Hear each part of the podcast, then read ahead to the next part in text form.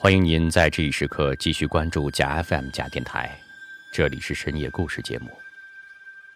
今天的故事名字叫做《平行宇宙》。喝吗？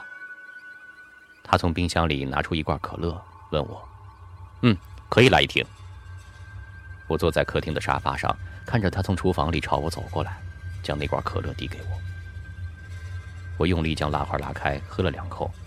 可乐的气泡疯狂地刺激着我的味蕾，驱散了这个炎热夏日的晴朗下午给人造成的满身疲倦。他坐在了侧边的沙发上，这个年仅二十三岁的男子刚刚大学毕业不久，却已经在国内外许多著名的科学杂志上发表过十多篇有关量子力学的论文。现在在一家科研机构做物理学方面的顾问，可谓是年轻有为。没错。他就是我采访的第三位梦游症患者。说老实话，面对这样一位高智商的青年才俊，我的确压力很大，生怕在采访的时候他太过睿智，或者说的话题过于艰深，以至于从智商上彻底碾压我。可以开始了吗？我这才回过神来，清了清嗓子，开场白千年不变。你是从什么时候开始梦游的呢？他耸了耸肩。给了我一个十分精确的时间，一九九七年四月八号凌晨一点左右。那年你，我的脑子里计算着他当时的年龄，他快速的回答道：“那年我五岁。”五岁，那当时你应该和父母睡在一起啊？他点了点头，又摇了摇头说：“一般人是这样的，但是我从四岁开始就和父母分开睡了，我有自己单独的房间，我很独立。”直到现在都是一个人，很多事情上都没有依赖父母太多。那你的梦游是是你父母发现的？不是，没有人发现。那你怎么知道自己在梦游的？哼，我就是知道了。在梦游的时候，我知道自己在梦游。我的意思是说，当时我知道那是某种不同于清醒，也不同于沉睡的状态。毕竟那年我才五岁，还不知道梦游这个词儿。后来从书里看到，我才知道医学上管那叫梦游症。我依然很不解，哎，你没有跟你父母讲过吗？或者说，我的意思是一般人如果遇到这种情况，应该都很害怕，会第一时间告诉身边的人。如果你当时跟父母讲了，他们应该会告诉你那叫梦游，你却说是从书上看来的。我当时没有告诉任何人，为什么呢？我当时的想法还很单纯。毕竟只有五岁，我以为一旦告诉父母这件事儿，他们就会带我去医院治疗。那有什么不好的呢？我不希望被治好，你不懂。你的意思是，你希望一直梦游？没错，是这个意思。这，这就奇怪了啊。对于一般人来说，梦游是件很苦恼、很可怕的事情。哼，都说了，都是对一般人而言，我又不是一般人。可是你还没有告诉我为什么不愿意去看医生啊？那不妨告诉你吧，因为只有在梦游的时候，我才能看见我妹妹。你还有个妹妹，她一开始没听你说呀？那就有意思了，跟你又不是很熟，为什么我要在一开始把家底儿全都给你交代了？说的也是，你妹妹她……她点了点头，看穿了我的想法。你猜的没错。我妹妹在四岁那年得了场重病，死掉了。那年你五岁，那年我也四岁。呃，这我怎么不太明白？看来你还是不够聪明。我和我妹妹是一对龙凤胎，我比她大了几分钟，就莫名其妙的成了哥哥。没办法，谁叫医生先把我拽出来的呢？我也算捡了个大便宜。也就是说，你在梦游的时候，在梦里见到自己已经死去的妹妹，而你不想再也见不到她，所以你不愿意被治好。没错，你又变聪明了。看来你的智商真是起伏不定，忽高忽低呀。我正要接着问下去，他突然接到一个电话，说有个重要的会议要去参加，于是那天的采访就到此结束了。回去之后，我打开电脑，在百度和谷歌上查了不少关于他的资料。他是名流，所以资料很好查到。我发现他的所有资料显示的都是他是独子，根本没有妹妹。也就是说，那天的采访他在撒谎。可是他为什么要撒这个谎呢？是要掩盖什么吗？若是真的那样，他完全可以扯些别的理由啊。以他的智商来说，完全可以想出更为高明的谎言来搪塞我。我越想越不明白，于是赶快跟他约了第二次采访。这次我在一所大学的阶梯教室见到他，他刚刚给学生讲完物理课，黑板上画满了点线面以及一些看不懂的公式，潦潦草草，杂乱不堪，令人头疼。教室里面学生早都散去了，只剩下我和他两个人。我开门见山的问道：“我查了你的资料，你根本没有妹妹。”我以为他会慌乱，没想到他十分镇定的对我说：“看来你很擅长使用互联网吧？”我不想被他的话题牵着跑，立马问道：“你为什么撒谎？”他却转过身去，用黑板擦擦黑板，一边擦一边背对着我说：“其实我并没有撒谎，我跟你说的句句都是实情。我真的有个妹妹，可你的资料上……哎，我知道，我知道，资料上显示的我的确没有妹妹。怎么说呢？其实我想试图让你理解。这么来说吧，你知道平行宇宙吗？”他说着，转过身，在黑板上画了一个标准的平行四边形。这个我在科幻片里看过。理论上说，这个世界是有无数个平行世界叠加在一起，这些世界互相平行，互不影响，但平行存在。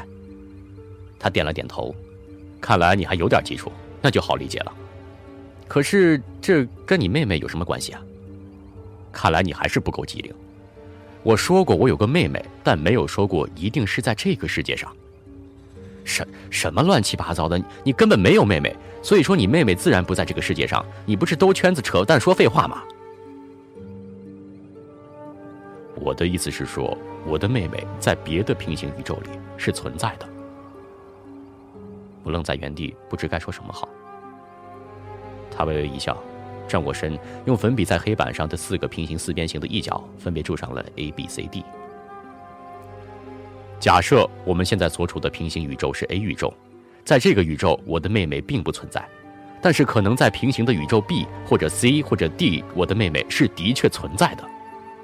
可可这跟你梦游有什么关系？难不成你梦游的时候穿越到了另一个平行宇宙，所以见到了你妹妹？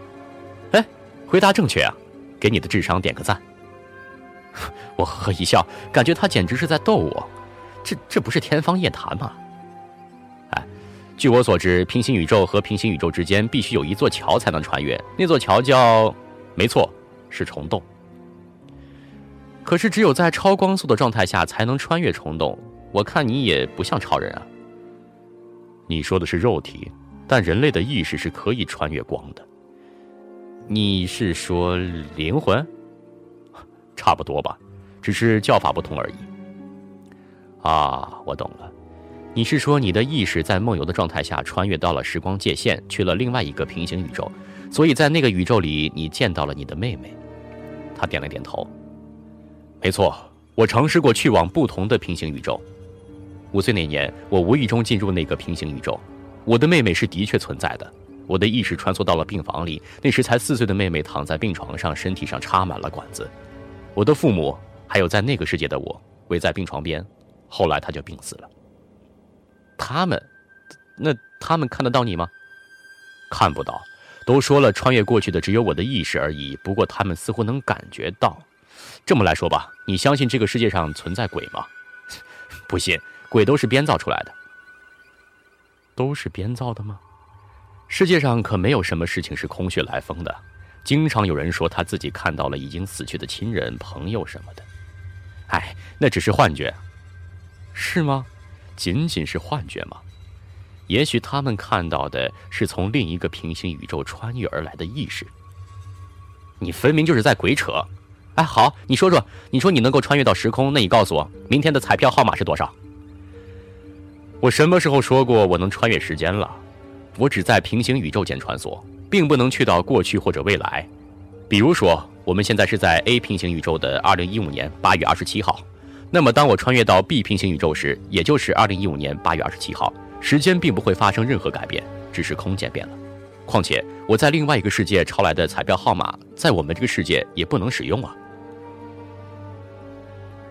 我完全不相信他的胡言乱语，起身来了句：“哎，今天采访就到这儿吧。”说完，我便转过身去，匆匆离开了。生怕这个疯子给我洗脑，和他一样疯掉。直到一个月后，我突然接到了他打来的电话，他深夜约我到那所大学的阶梯教室去见他，说有重要的事情要对我说。我怕他出什么事儿，于是立马赶了过去。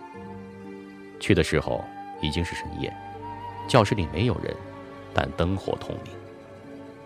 当我到的时候，他在等我。那天的他在白色的日光灯下面色惨白，看上去越发的神经质。他见我走进教室，来了。我点了点头，走下阶梯，来到他跟前。什么情况？他神经兮兮的对我说：“我找到那个宇宙了。”你你说什么？他情绪异常激动，整个身体都在颤抖。我我找到那个平行宇宙了，你知道吗？我找了这么多年，我终于找到了。我还是没明白，认为他疯了。他接着说：“我去了无数个平行宇宙，那些宇宙里要么没有我妹妹，要么没有我，要么就是妹妹早早夭折，要么就是我早早夭折了，要么就是那个世界的我和我妹妹都不存在，或者都存在。你知道这意味着什么吗？”这这这是绕口令吧？意味着我无法真正穿越到那个世界中去。虽然我没明白你在说什么，但感觉好像很厉害的样子。他完全没有理会我，自顾自的说：“ 你不知道，我我太激动了。我我每次穿越穿越过去都仅仅是意识，意识是虚无缥缈的，是无法实际存在的。”我我穿越过去就是想和我妹妹在一起。如果在那个世界中没有我妹妹，我穿越过去也毫无意义。如果那个世界中也没有我，也不行。即使有我，但那个世界里的我是有意识的，也是行不通的。你你明白吗？呃，好像有那么一点点明白。他开始手舞足蹈起来。必须存在这样一个世界，在那个世界里，我的妹妹茁壮成长，一直幸福的生活到现在，而那个世界里的我必须是不具备意识的植物人。我突然明白过来，恍然大悟道：“啊，所以你终于找到了这样一个平行宇宙，你的意识能够穿越到那个时间里去，附着到那个世界中的你的身上去。嗯，打个不恰当的比方，就像我们常说的‘鬼上身’。”他高兴的似乎要跳起来。回答正确，再次给你的智商点个赞。你自己慢慢玩吧，我我困了，回家睡觉。难道你不想见证今晚的穿越吗？我只邀请了你一个人，并不想。然后我头也没回的离去了。第二天早上，我有些担心他，给他打电话过去，却怎么也没有人接。那天下午，我看到了新闻。新闻上说，他今天上午被学生发现昏迷在了那所大学的阶梯教室里，被紧急送到医院。医生将其诊断为植物人。好了，这一期的深夜故事就要和您说再见了。我是高哲。节目之后，欢迎您登录到新浪微博和微信，搜索“假电台”来关注我们，把你喜欢的故事推荐给我。也欢迎大家访问我们的官方网站假 FM J I A 点 FM，您可以在我们的官方网站直接收听节目，也可以在苹果播客、网易云音乐、喜马拉雅、荔枝 FM 等各大平台搜索假电台订阅，来收听我们的海量节目。我是高哲，这里是深夜故事，我们下次再见。